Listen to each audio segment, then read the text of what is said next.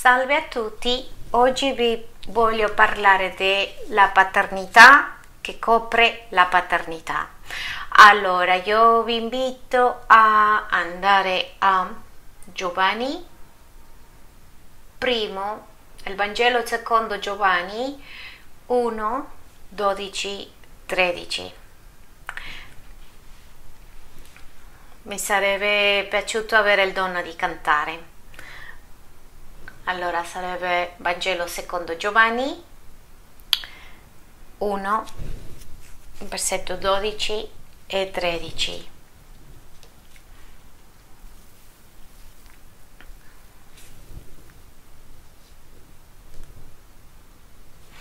E dice, ma a tutti quelli che li hanno ricevuto egli ha dato il diritto di diventare figli di Dio a quelli ciò che credono nel suo nome e quali non sono nati da sangue né da volontà di carne né la volontà dell'uomo, ma sono nati da Dio. Allora, qui siamo, abbiamo ricevuto a Cristo e per questo motivo noi siamo credenti. Sto parlando a credenti, persone che credono in Gesù Cristo e nella opera della croce e la salvezza. La salvezza. C'è una versione che c'è che dice che Dio le ha dato il diritto di essere chiamati figli di Dio. Che cosa significa essere figlio di Dio? Esercitare questo diritto nella vita cristiana. Adesso piano piano vi chiarirò, però alla fine ricapitolerò tutto. Che cosa succede? Noi crediamo in Gesù Cristo e crediamo in quello che Lui ha fatto nella croce per tutti noi e la salvezza, ma noi non abbiamo molto chiaro a Dio come il nostro Padre. Se lo diciamo, lo pronunciamo con la nostra bocca, ma dobbiamo attraversare tante cose nel nostro cuore per vedere a Dio come il nostro Padre, vero? Allora il bello è qui che tutti abbiamo il diritto, ma che cosa succede con un diritto quando non si esercita? Vediamo i diritti dei bambini e sono violentati i diritti, non si rispetta i res- diritti alle donne e non sono rispettati. Tutto si basa in diritti, ma non tutti sono rispettati. Comunque con Dio è diverso. Dio ti dà questo diritto, ma sta a te a prenderlo, esercitarlo e farlo valutare, perché te l'ha dato, nessuno te lo toglie, lui non te lo chiede indietro, è tuo però tu lo devi fare valutare, lo devi far valere. Tutti siamo nati con un desiderio umano di avere un figlio, vero? Dio ci ha dato all'uomo e alla donna la benedizione di procreare. Però guardiamo qui nel versetto che abbiamo letto che non sono nati da sangue né da volontà di carne né da volontà dell'uomo, ma sono nati da Dio. La volontà, ci sono persone che sono nati per quello che abbiamo chiamato una parola un po' forte, per incidente, altre persone sono nati per un'aggressione sessuale, vero? Non possiamo negarlo. Per quello penso che adesso una delle cose che sono più parlate al momento alle persone che sono a favore dell'aborto, che quando una, una donna è stata aggredita sessualmente ha diritto di abortire queste sono le cose che parlano. Questo è quello che Dio parla quando si riferisce che, sono, che noi non siamo nati per sangue né volontà di carne né per la volontà dell'uomo. Quando noi ci sposiamo, pianifichiamo, voglio figli, voglio uno, due, che sia la volontà mia esercitandola se voglio o non voglio fare figli. Ma che cosa dice la parola di Dio? Dice che Dio, la sua volontà è buona, gentile e perfetta. La volontà di Dio non è stata perché hm, è venuta un'idea, come quando uno si sposa dice ah facciamo un figlio, uno, c'hai uno, poi fai un altro, no, sono bellissimi, no. La volontà di Dio porta qualcosa buona, porta qualcosa gentile e perfetta. C'è una teoria di quello che oggi vi voglio parlare su il re Davide e come il re Davide può essere un figlio illegittimo Arriviamo a quel punto lì e, per, e vedremo perché. E nel Salmo 51, Salmi 51, più o meno ci fa capire un po' la mente del re Davide e perché lui diceva che era illegittimo. Abbi pietà di me, oh Dio, per la tua bontà, nella tua grande misericordia, cancella i miei misfatti. Lavami da tutte le mie iniquità e purificami dal mio peccato, perché riconosco le mie colpe e il mio peccato è sempre davanti a me. Contro te contro te ho fatto ciò che è male agli occhi tuoi. Perciò sei giusto quando parli, irreprensibile quando giudici. Ecco, io sono stato, sentite questo, è stato generato nell'iniquità, mia madre mi ha concepito nel peccato. Su questo parleremo. La Bibbia dice che noi siamo nati su una natura di peccato, ma non tutti siamo diventati stessi, no, non facciamo gli stessi peccati, ma in questo versetto dice che lui è stato concepito nel peccato. Ma noi non è che andiamo a dire a tutti quanti siamo concepiti per il peccato, che se noi con il matrimonio abbiamo, facciamo i figli e sono una benedizione nel matrimonio, ma la teoria che il re Davide era un figlio illegittimo. Che cosa succede? Questo salmo, all'inizio del salmo, lui comincia a chiedere perdono. Dice lavami di tutte le iniquità, purificami, perché questo è stato quando, scritto quando lui ha peccato, dopo che ha peccato con Bessabel, che era sposata, e lui sentiva che doveva giustificarsi, era come che se lui diceva mm, adesso io sto facendo la stessa cosa che ha fatto mia madre. Dobbiamo andare più profondamente sul primo libro di Samuele, che c'è la storia che tanti sicuramente l'hanno letto e abbiamo attraversato per questa storia, l'abbiamo letta. nel primo libro di Samuele 16, versetto 1. Allora c'è scritto, Saul è tolto dal regno perché ha disobbedito e Dio manda Samuele a, un, a scegliere un altro re. Vediamo cosa succede. Sì, e dice, Giova gli dice, fino a quando farai cordoglio per Saul, mentre io ho regnato perché non regni più sopra Israele, riempe di olio il tuo corno e vai, ti manderò a Isaia a Betlem perché mi sono provveduto un re tra i suoi figli. Samuele rispose, come posso andare? Saul vorrà verrà a sapere e mi ucciderà. Il Signore disse, prenderai con te una giovacca e dirai, sono venuto a offrire un sacrificio. Il popolo aveva un po' di paura perché diceva, mamma mia, questo sarà, inventerai, sai? al sacrificio, io ti farò sapere quello che dovrai fare e tu ungerai per me colui che ti dirò. Samuele dunque fece quello che il Signore gli aveva detto e andò a Betlem. Gli anziani della città gli andarono incontro turbati e gli chiesero aveva paura, c'erano proprio impauriti questo il popolo perché venivano tanti profeti arrivavano con giudizio di Dio. Allora avevano un po' impauriti, dicevano e gli chiedono, le chiesero, vieni in pace? E lui rispose, ed rispose in pace, vengo ad offrire un sacrificio al Signore. Purificatevi e venite con me al sacrificio. Fece anche purificate Isai e i suoi figli e li invitò al sacrificio. Per questo momento c'era Isai, figlio di Davide, e i suoi figli, i fratelli di Davide i fratelli di Davide. E poi successe, mentre entravano, egli pensò, vedendo Eliave, il primo figlio di Davide, del primo figlio di Isai, certo unto del Signore è qui davanti a lui. E c'è scritto nella Bibbia che era alto, che era molto bello. E Saul ha pensato questo è e gli dice ma il Signore dice a Samuele non va a dare al suo aspetto nella statura perché io lo descarto. Infatti il Signore non va da ciò che colpisce lo sguardo dell'uomo e l'uomo guarda l'apparenza ma il Signore guarda al cuore. Che bello questo versetto. Ci piace a tutti. Continuiamo con la storia.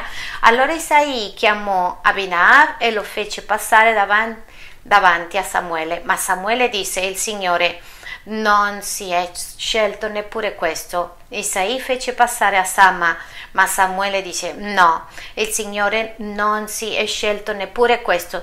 Ha fatto passare sette figli davanti a Samuele, ma Samuele disse a Isai, il Signore non è scelto questi. Che forte questo. Tu vedi un papà che sta facendo, per questo questa predica si chiama la paternità che sta sopra la paternità. Se tu c'è un papà che ti dice chiama i tuoi figli, come quando noi serviamo la cena, mamma, papà, che serviamo la cena, si chiama prima il più grande, vero? o noi stiamo sempre alla cura del più piccolino perché è più indefeso, è più piccolo, è molto più distratto e noi lo curiamo molto di più. Però comunque Isai non ha fatto così, lui si è dimenticato del suo figlio piccolino e finché vediamo che cosa succede. Poi Samuele disse a Isai, sono questi tutti i tuoi figli? Isai rispose, resta ancora, hmm, Sottovoce dice resta ancora il più giovane. Non voleva chiamare Davide, mm, diceva sottovoce proprio, ma il pascolo con le pecore.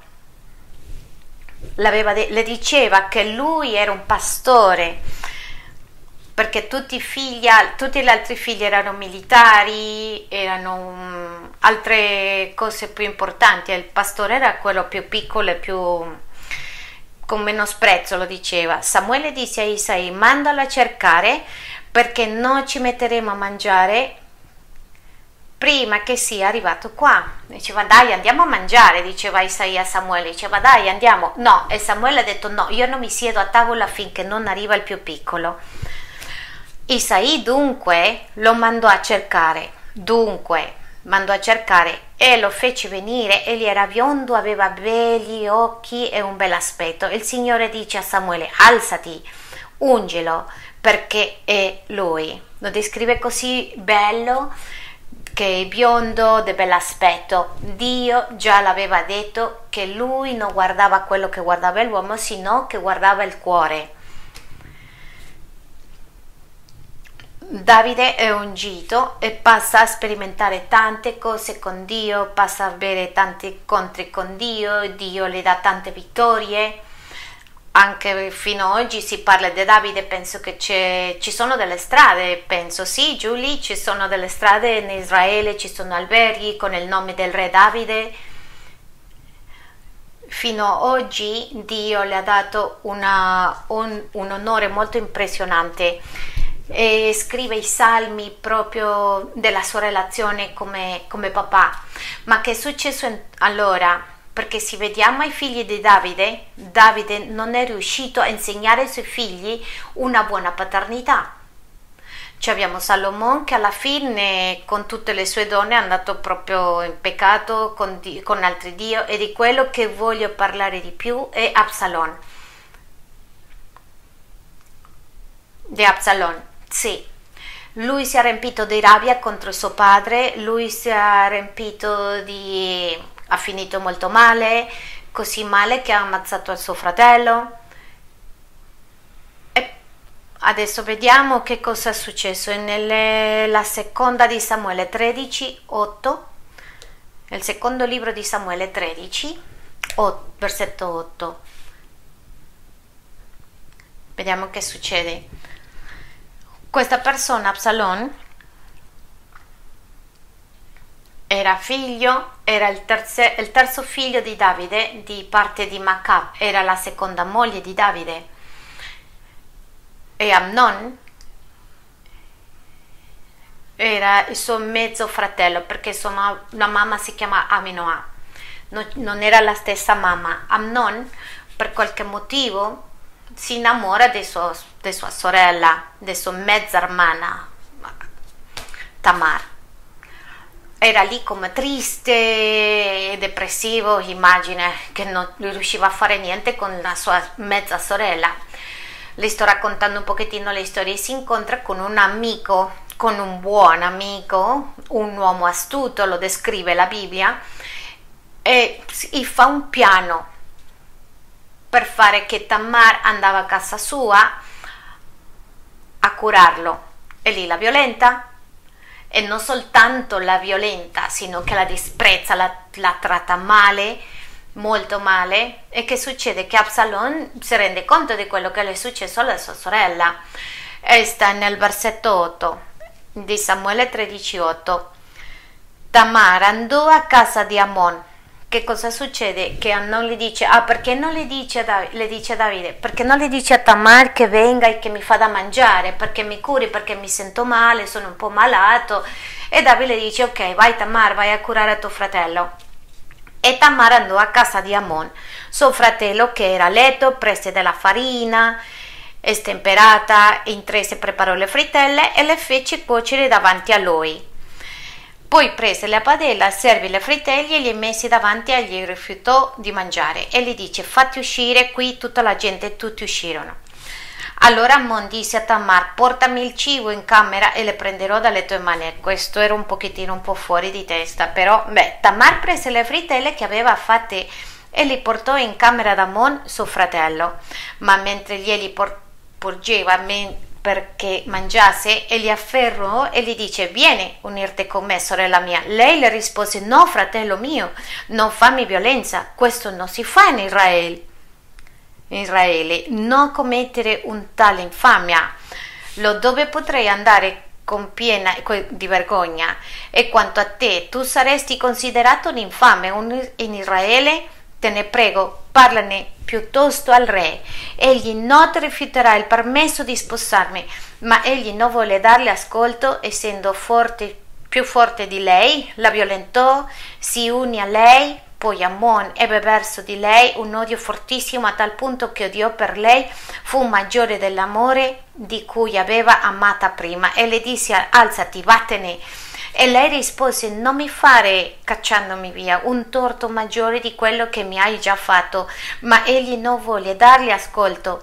Anzi, chiamato il servo che le assisteva, gli disse: Caccia via da me costei, chiudele dietro la porta. Questo era una cosa talmente vergogna- vergognosa, più che essere violentata. Chiude la porta dietro. Lei portava una tunica con le maniche perché le figlie del re portavano simili vesti finché erano vergine. Il servo di Amon dunque si mise fuori e le chiuse la porta indietro e Tamar si sparse nelle cenere sulla testa, si stracciò di dosso la tunica con le maniche e mettendosi la mano sul capo se ne andò gridando lei si paragona proprio quando sono vergine, pure, si vestono di colori, hanno i capelli lunghi, invece qua si toglie tutti, cioè si, fa, si mette cenere sulla testa e si straccia addosso la tunica.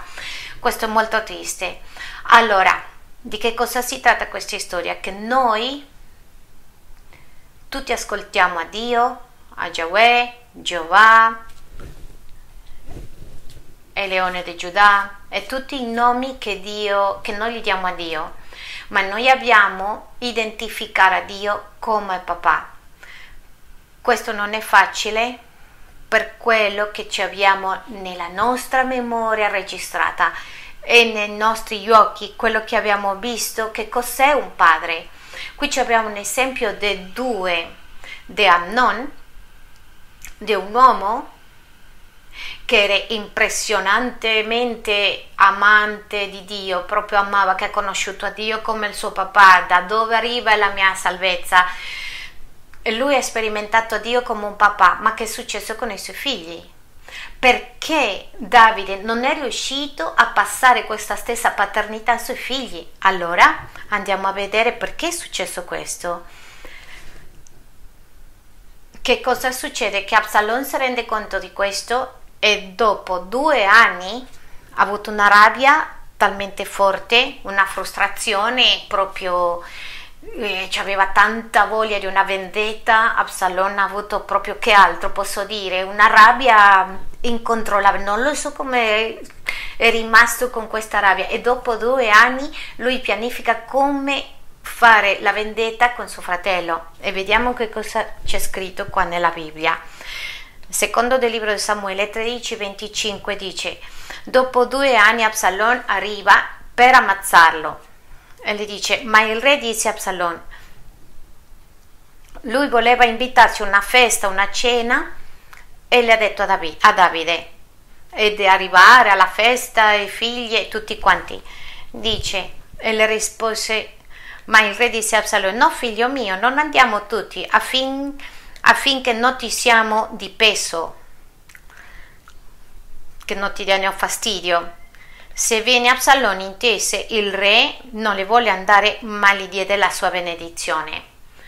Lui cercava di convincerlo, dai andiamo, perché non arrivi, vogliamo stare tutti insieme. Lui le ha detto, no, no, no, no, non mi disturbare. E le aveva e gli dice, Absalom disse, se non vuoi venire, ti prego, permette non mio fratello di venire con noi. Il re le rispose, perché dovrebbe andare con te? Ma Absalom tanto insiste che Davide lasciò andare con lui Amon e tutti i figli del re. È impressionante questo, perché magari lo Spirito Santo stava mettendo in Absalom e sì, Davide cambiava di opinione, magari non succedeva quello che è successo, magari era il momento per chiarire quello che è successo due anni fa, ma il papà le ha detto no, mi infastidisce, vai via, vattene via perché son, mi, mi, stai disturbando, sono stanco, non ho tempo. Allora lui le ha dato la benedizione e l'ha mandato via. È impressionante leggere questo perché Dio le stava dando un'opportunità. Absalom, lui non la capiva, ma era l'opportunità di dire sì, come succede in tutte le famiglie, questi litigi familiari, ma magari mi piacerebbe, mi piace pensare che magari in questo momento eh, sarebbe stato il perdono, ma non ci dimentichiamo chi è Davide, che lui non è, sempre il re e lui sperimentava Dio come il suo padre, come sempre l'è stato fatto, ma comunque penso che per tutto quello che lui ha vissuto con il suo padre e la mancanza di paternità, perché immagina questo che succede quando e questo è soltanto una storia, ma tu ti puoi immaginare a tanti compleanni non l'hanno invitato, ah no no, dai, questo è un pastorzino, dai, è piccolissimo, dai, no, no, lasciamolo lì. Ricordiamo questa teoria di che Davide non era il figlio legittimo, allora immaginiamoci con tutti questi mancanti, con queste carenze, la incapacità di dare, che lui è cresciuto, Davide è cresciuto con tutto questo, ma passa a sperimentare la paternità di Dio, ma non è stato capace di dare questo ai suoi figli. Eh, dice che le dava fastidio, perché a volte noi, noi genitori, quelli che siamo genitori, a volte reggiamo così e sappiamo, a volte pensiamo anche che stiamo infastidendo a Dio e prendiamo le decisioni al nostro parere, alla nostra volontà, invece di cercare la volontà di Dio, del mio papà, che lui ci guida. No, noi pensiamo a volte no, che magari sei impegnato, magari è stanco, Dio, no, no, no, ho pregato due giorni, non mi ha risposto, mm, no, non mi ascolta, me, allora io decido da sola. Allora, vediamo i segni di una paternità no, che non è guarita. E qui nella Chiesa una incapacità per servire tanti doni, ma blocchetto, proprio sembra che non, flu, non fluisce, non riesce a servire. Un altro è sentimenti eh, che non sei abbastanza qualificato, non sono pronto, non sono capace che ti senti disonorato, che non sei parte della benedizione. Se tu qualche volta hai detto Dio benedice all'altro però a me no, o Dio ci hai scelti e a me no, è perché tu non hai sperimentato la paternità di Dio. E questo lo usa Satana per farti credere che l'eredità non è per te. Sì problemi per pregare, problemi per adorare, per la loda, se non ti senti figlio, non senti che devi aiutare, offrirti, parlare col tuo padre, che quando preghi non fa senso la loda, che noia, la stessa musica di sempre, e per servire, mm, perché dovrei servire? Beh, questa non è casa mia, perché dovrei servire?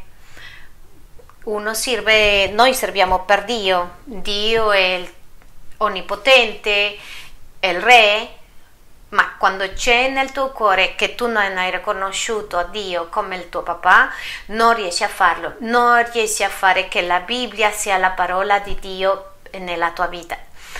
È semplicemente un libro, lo leggo a volte, ha momenti che come dici wow, questa parola, questo versetto mi è arrivato, è emozionale, ma non ci sono momenti che veramente lo senti allo spirito. Quando c'è un malessere con altri credenti, ti non sai cosa, non so cosa, un disagio proprio con altre persone, parlano diverso, io non parlo così, credere che i pastori, che per i pastori è più importante altre persone che, a, che l'altri, che l'altri le fanno fare cose più importanti, a te no, ma magari questo pensiero, questo sentimento ce l'hai nell'area secolare, nel tuo lavoro, nell'università, nella scuola, senti la stessa cosa a casa, che non è il tuo posto, che non, non rimani lì, che sei in un posto sbagliato, non, lo so, non so di qua, non sono di là. Perché vi sto parlando di tutto questo? Allora, io vi voglio raccontare la mia testimonianza.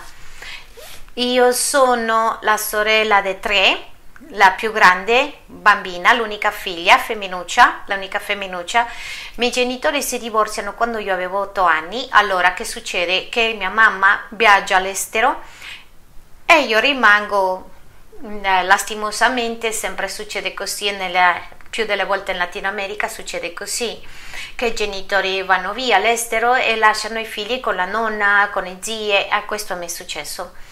Allora, che succede qua? Che io ricordo che quando ero piccolina, non lo so perché io con, mi inventavo le mie case e nel mio letto portavo dalla cucina, mi portavo un piattino, un cucchiaino, una tazzetta e prendevo un'anzuola e copriva tutto nel letto a castello. Questa era la mia casa. Ho vissuto con tutti i miei zii, come con quattro zii, ma io sono di un popolo piccolino, ma l'ultimo mi ha detto no, no, io voglio andare a abitare con i miei zii che abitavano in Bogotà, che è la capitale. Questa è stata l'ultima che ho detto, e ho successo proprio, è stato male questi, con i miei zii, quindi ho detto no, io rimango con mia nonna sempre ho avuto questo che non appartengo, che non sono di qua, non sono di là, non sono di qua, non sono da nessuna parte. E poi quando sono arrivata in chiesa, sono arrivata più o meno 15 anni fa, una volta anni fa qualcuno mi dice e che con te nessuno riusciva a parlare, a comunicare. Mi dice, eh, sì, sì, sì, e veramente e io rimango mm, così pensierosa, ho detto, beh, ho passato per questa, questa, ma no, non riuscivo a capire e apparentemente adesso capisco perché io con nessuno aprivo il mio cuore. Io, a parte di tutto, era molto antipatica. E io ero di quelle che arrivavano e che e dicevo che nessuno si avvicina, che non, si, no, non mi parlano. Veramente volevo parlare con tutti, ma non sapevo come e poi mi andavo via, scappavo via dalla chiesa proprio. E che è successo? Nella quarantena, perché non voglio raccontarvi tutto per non annoiarvi, in una quarantena ho ascoltato una predica che una pastora ha detto, dopo questa quarantena esci formato o deformato, trasformato o deformato. Io mi guardavo proprio deformato e ho detto no, io voglio uscire formata, io voglio uscire trasformata e, e Dio ha iniziato a aggiustarmi proprio. E che cosa è successo? Io mi sono resa conto che quando mi sono sposata, mh, mm, con tutto il, mio, tutto il rispetto al mio marito Mauri, quando mi sono sposata, Mauri per me era una persona sconosciuta, completamente sconosciuta, anche se avevo due fratelli no, non avevo sviluppato una, una relazione sana con un uomo, io non capivo lui cucinava piccante e io pensavo che lui mi odiava, dicevo perché lui sa che, odio il piccante e perché mi cucina con perché mi odia, perché cucina così, non capisco. Per me era una persona sconosciuta completamente, non capivo perché reggevo così, perché era lui così. E che cosa è successo? Che tutta la mancanza della mia paternità e si è sviluppata, si è aperta completamente e io chiamavo e, e, chiamavo sempre i miei pastori Sandy David, poverini, chiamavo e dicevo che è successo, no, lui mi fa così, non mi capisce. E pastorale io sempre piangevo, ma è drammatica completamente, non capivo di lui niente. E occhio, magari voi non siete così drammatici che, che piangi, ma ti senti non amata, senti che ti dà rabbia, che ti, ti arrabbi, non lo so, magari rimani zitta. Però Sandy, la pastora, mi ha detto quanto, da quanto sei così? E io ho detto, mm, ok, da un po' di tempo. E era da quando mi sono sposata, vi potete immaginare, sei anni del matrimonio e muoveva e muoveva questa, eh, questa mancanza di papà. Ero un'orfana di papà e Sandy mi ha detto tu devi vedere a, a Dio come papà non devi dire niente a Maurizio, al tuo marito, perché cosa facciamo esseri umani? Sì, mi manca un po' di, che, un po di, di soldi, voglio che mi alzano il stipendio, io vado dal mio capo, se mi fa male qualcosa io vado dal dottore. Se così siamo esseri umani,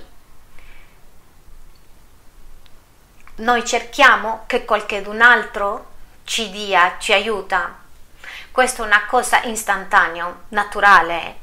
E lei mi ha detto, chiede a Dio ho detto però, bah, sono passati, eh beh, l'abbiamo lasciato queste cose e io rimango a pensare, ma io le chiedo a Dio, vero? Io gli chiedo, io prego, grazie, tu sei bravo, per favore, guarda, Signore, per favore, sì, dobbiamo aspettare, aspettiamo, ma quando che mi succedeva a me, io parlo di tempo di qualità, io chiedevo Maurizio, ma tu sempre lavori, sempre stai lavorando, tu sempre no, tu non sei normale, sempre stai fuori, sempre a lavorare. E così siamo. E io le chiedevo e le domandavo e domandavo. E io ero quella bambina che a otto anni a, le mancavano i suoi genitori non ha avuto un papà che le dia, che le diceva aspetta che ti insegno.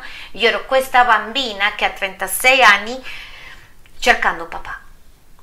Allora io oggi ti voglio dire in che area della tua vita, perché magari no, no, non è la stessa mia storia come la storia, a me magari mi è successo nel matrimonio, ma a te è un modo diverso. Io ti chiedo in che area della tua vita stai cercando papà, che non hai sperimentato la paternità di Dio.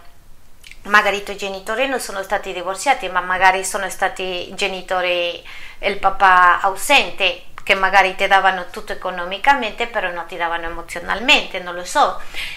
Però lo so che lo Spirito Santo lì ti starà ricordando.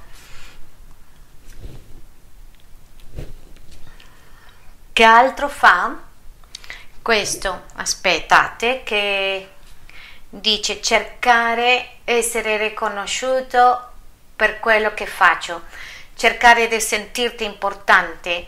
Dio non vuole che ti occupi, lui che non sia il fare più importante che l'essere.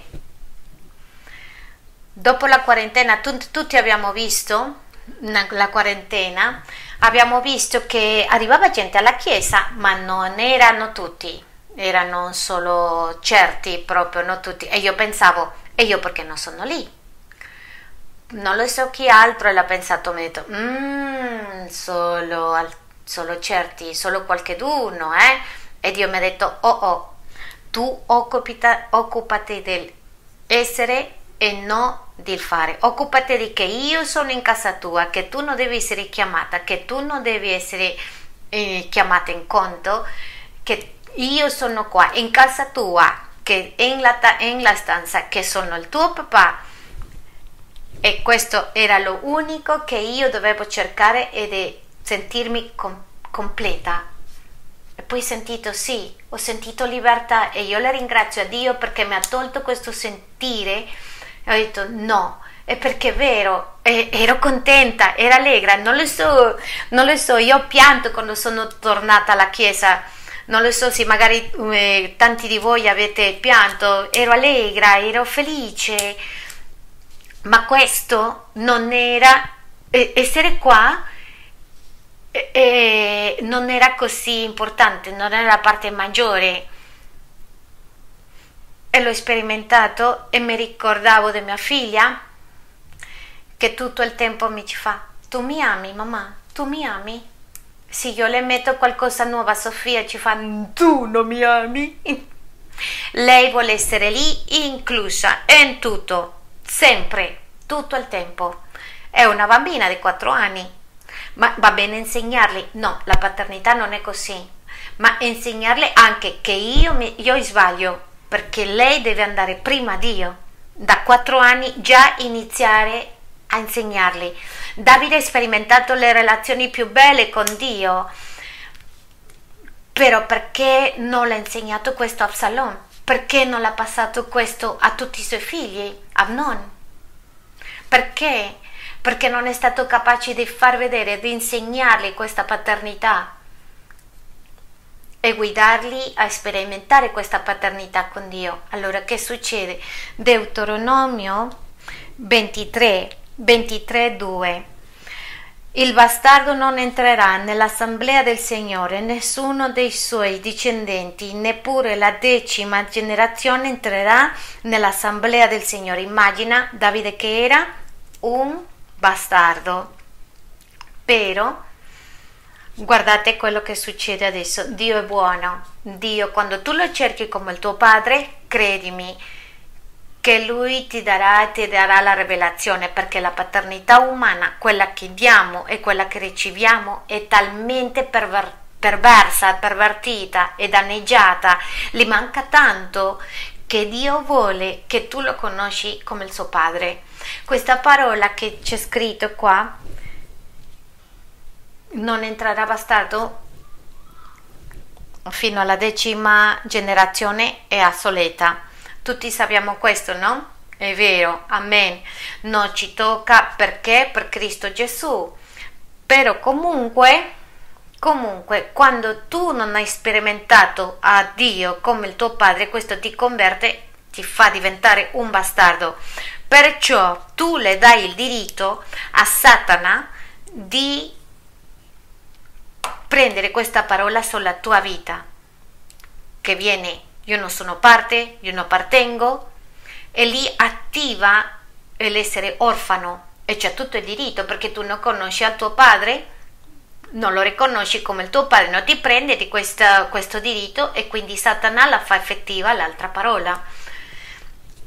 Allora andiamo a Salmi 27, versetto 1.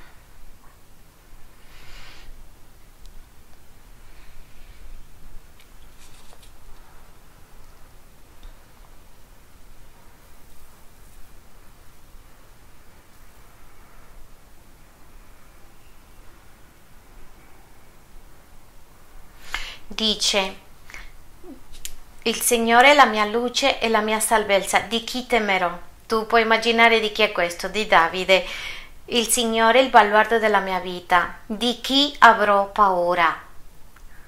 Quando i malvagi che mi sono avversi, nemici, mi hanno assalito per divorarmi, essi stessi hanno facilato e sono caduti. Se un esercito ti accampasse contro di me, il mio cuore non avrebbe paura. Se infuriasse la battaglia contro di me, anche allora sarei furioso. Lui dice, lui è la mia salvezza. Quando un bambino, che cosa aspetta del suo padre? Di essere salvato. Quando è in problemi, eh, no, lui va e cerca il papà. Aiutami, Che cosa gli dicono le, la, la maggioranza delle bambine al papà? Che è lui eroe. Papà, tu sei il mio eroe. Lui è la fortalezza della vita. Riconosce che, che Dio lo salva dai maligni, degli nemici, ma che noi non abbiamo nemici, quelli che ci fanno male, che stanno dentro di noi, ma di come possiamo capire questo? La tua mente e i tuoi pensieri. Quello che Satana usa per dirti tu non sei figlia. Quello che noi usiamo per no aprire il cuore e conoscere a Dio come papà. Perché dobbiamo confrontare i problemi da soli? Perché pensi che è stato così facile per Satana adesso con tutto questo della pandemia creare così tanta paura? Perché c'è tan, tanti orfani, perché non lo riconosciamo a Dio come papà e c'è tanta gente cristiana che conosce Dio, che crede in Gesù, salvi, che hanno paura, che hanno paura di quello che le succederà. Ma che cosa, che cosa diceva Davide? Dio, suo padre, li, eh, li, difende dai suoi nemici. È importante riconoscere la, la, natura, la natura di Dio, che Dio è potente. Allora io ti chiedo, tu come papà dai cose buone ai tuoi figli, e lo dice la Bibbia, che noi, anche siamo cattivi, diamo cose buone ai figli. Tu immagina Dio, papà, padre, che prende una malattia e manda qualcuno? Tu ti puoi immaginare a Dio al mattino che ti alzi e che dice qualcuno avrà un incidente oh mando un incidente a qualcuno tu ti puoi immaginare a Dio ascoltando una preghiera e mettendosi le dita sulle orecchie e dire no no no no, no mi fastidi mi infastidisci mi infastidisci tu ti puoi immaginare a Dio così la gente oggi come oggi e lo vediamo tanto in Latino America e mi fa molto triste e per cui questo il comunismo si sta alzando impressionantemente perché tutti vogliono un governo che li salva, un governo giusto, un governo che a tutti li dia, un governo che sia umanitario, un governo che toglie tanta violenza, un governo che finisce con la povertà. Per favore, per favore, ma sapete cosa succede? Perché la gente ha smesso di guardare papà Dio? perché rimangono con che cosa?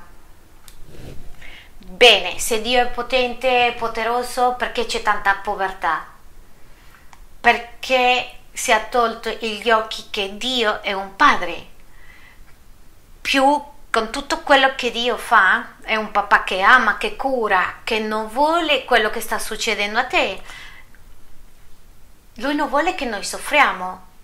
Però certo, quello che dicevamo adesso, quando tu non ti credi figlio, invece di dirle papà non c'è per l'università, non c'è per, non c'è per fare la spesa, ma tu sei il mio padre, tu curerai di me. No, io vado e faccio nella strada una protesta, un scandalo eh, con tutto quello che si alza, per esempio in America è impressionante che Trump e con tutto quello che è successo vogliono un'altra, un'altra persona, hanno bruciato macchine perché credono che l'umano e hanno lasciato i suoi occhi dal papà Dio.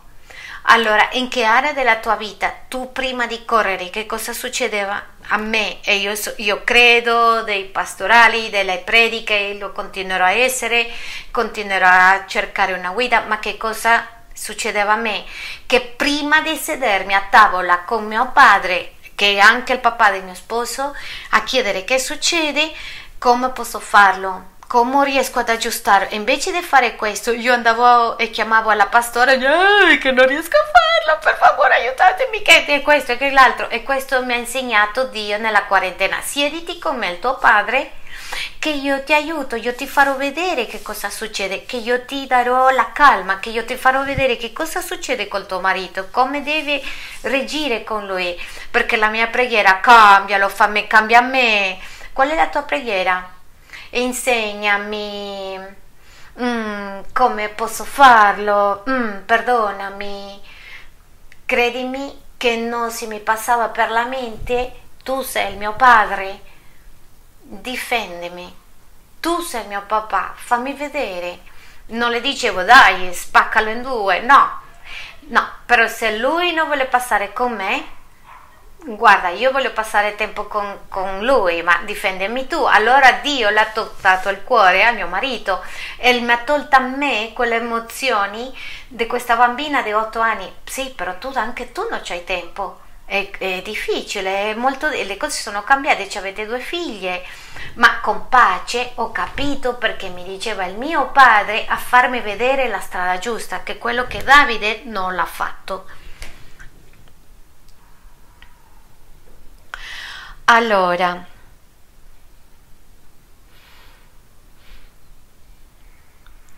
quando Davide è, ungito, è stato molto bello quello che vi voglio fare vedere. Nella prima di Samuele 16 versetto 13 Cosa è successo quando lui è stato ungito? Allora Samuele prese il corno dell'olio e lo unse in mezzo ai suoi fratelli. Da quel giorno lo spirito del Signore investì Davide, poi Samuele si alzò e se ne tornò alla rama. Che cosa posso dirvi io? Non posso dargli una chiave, un segreto di conoscere a papà Dio come papà, perché onestamente tutti sappiamo che questa è una cosa molto personale di ognuno. Però una cosa che sì vi posso dire e io sapevo che lo Spirito Santo stava dentro di me, io sapevo che a ricevere a Cristo, a credere, lo Spirito Santo riposa con me ma io dovevo entrare in una profondità a conoscere il cuore di Dio e dirgli come un papà, come sei tu come papà, perché la mia immagine era, era distrutta di una, di una famiglia, la mia immagine era completamente distrutta per quello che ogni volta che succedeva si alzava e dentro di me questa bambina di 8 anni che, era, che affogava perché l'immagine di famiglia del papà era distrutta. Allora, che cosa dobbiamo fare? Io non vi posso dire un segreto, una chiave, soltanto che dobbiamo cercare la presenza di Dio e non fermarvi finché chiedete una, di guarire e un cambio nel cuore, guarire queste ferite della paternità. In Romani 8, 14, 16 la lettera ai Romani 8, versetto 14. Ho perso Romani. Ma dove sei? Beh, sono arrivate Apocalisse. Adesso vediamo. Infatti, tutti quelli che sono guidati dallo Spirito di Dio sono figli di Dio. Ma tu credi che io in quel momento ero figlia di Dio? No. Io ero una bambina immatura, una bambina piccola, abbandonata, orfana, con tanto dolore nel cuore, che sì, era salva, che sì, avevo lo Spirito Santo, però che non andava a papà a essere, che le mettesse in chiaro tutte le idee, sino che andava a persone, cercava persone invece da Dio. E voi non avete ricevuto uno spirito di spirito per ricadere nella paura, ma aveva ricevuto lo spirito di adozione, mediante il quale gridiamo Abba Padre. Io non mi sentivo, è vero, non mi sentivo un, in un posto giusto, era come che no, non riuscivo a essere comoda. Calma, c'era qualcosa che mi mancava e questo quando ho iniziato a avere questa, a guarire, questa salute quando Dio ha iniziato, a, ha iniziato, a, togliermi questo peso e ho capito quello che Gesù parla quando dice portiamo a lui le, le, cariche. E io ho cominciato a sentirmi un pochettino più leggera. E Maurizio mio marito mi ha detto mm, sai che? Ti vedo come più calma più rilassata. E ho detto mm, bravo sì è vero non mi sto inventando. Ti vedo più tranquilla ti vedo più rilassata più rilassatina sì e ho detto grazie Dio per questo è stata una confermazione di quello che stavo sperimentando. In Galata 3, 27, 29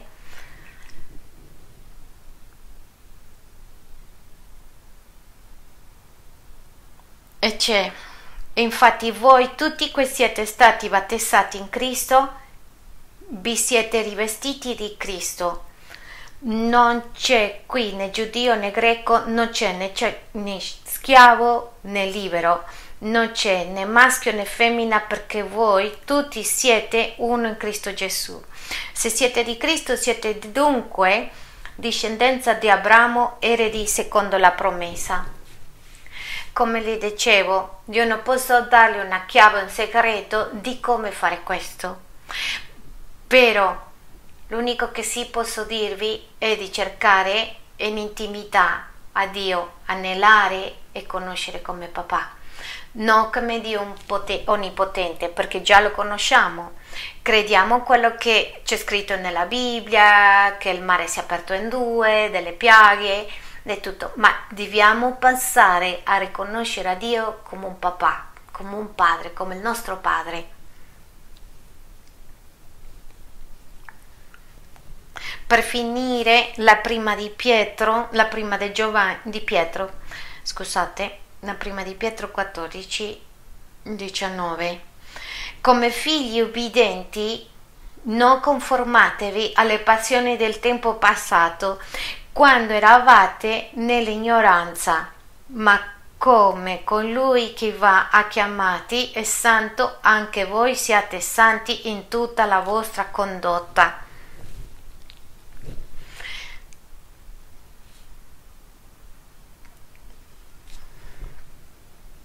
santi tutta la vostra condotta. Penso che mi sono, mi sono saltata il 13, perciò dopo aver predisposto la vostra mente all'azione, state sobri e abbiate piena speranza nella grazia che vi sarà recata al momento della rivelazione di Gesù Cristo. L'attitudine di essere pronto, pronta per agire che come mi sembra se le diciamo a papà, oggi è il giorno quando io devo reagire in quello che tu dici nella tua parola. Va bene, siamo d'accordo? Spirito Santo, grazie per la tua parola, grazie per parlarci ai nostri cuori, grazie papà perché tu sei il nostro Padre, perché la tua paternità passa la paternità del mondo, passa la paternità rota che diamo e che riceviamo. Grazie perché tu vai sopra, Signore, di tutti gli sbagli che hanno commesso i nostri genitori e le perdoniamo, papà, e io ti chiedo, Spirito di Dio, di aiutare a quelli che ancora non sentono il desiderio di perdonare, di aiutarlo, per favore, che tu dai la ribellione, la rivelazione per andare e sono, dire sono pronta per conoscerti a te come Padre Grazie per il tuo amore che sovrapassa tutto quello che noi abbiamo fatto. Ti vorrei chiedere, per favore, Spirito Santo, che non, non crediamo in un, in un, Dio che muove montagne, in un Dio che fa miracolo, che quando abbiamo problemi corriamo, sino in un papà. Perché tante volte nella tua parola dici che noi siamo i tuoi figli, i tuoi figlioli ma Signore, facci correre da te, perdonaci Signore, perdonaci perché noi vogliamo che quando ai nostri figli gli succede qualcosa vengono da noi. E noi quelli che non hanno figli, quelli che non hanno figli vorremmo avere un papà. E noi vogliamo riconoscere a te come papà perché tu arrivi sempre. Perdona, perdonami, Signore, perché noi corriamo quando ci, ci ammaliamo, corriamo al dottore, non veniamo da te. Perdonami perché non vedo a volte tanti soldi e mi, mi stresso e non lo so, mi, mi nervosisco, cerco più lavoro e non lo so cosa fare. Perdonami, Signore, perché non vengo da te. Aiutaci, Signore, a riconoscere a te come il papà, che non c'è greco, che non c'è giudio, che noi siamo tuoi figli, noi siamo amati per te perché tu sempre ci riconosci e stai lì. Per favore, Signore, che oggi sia la rivelazione, che oggi sia la paternità umana coperta per la tua paternità, la paternità celestiale, la paternità che soprapassa tutto e ti ringraziamo, Signore.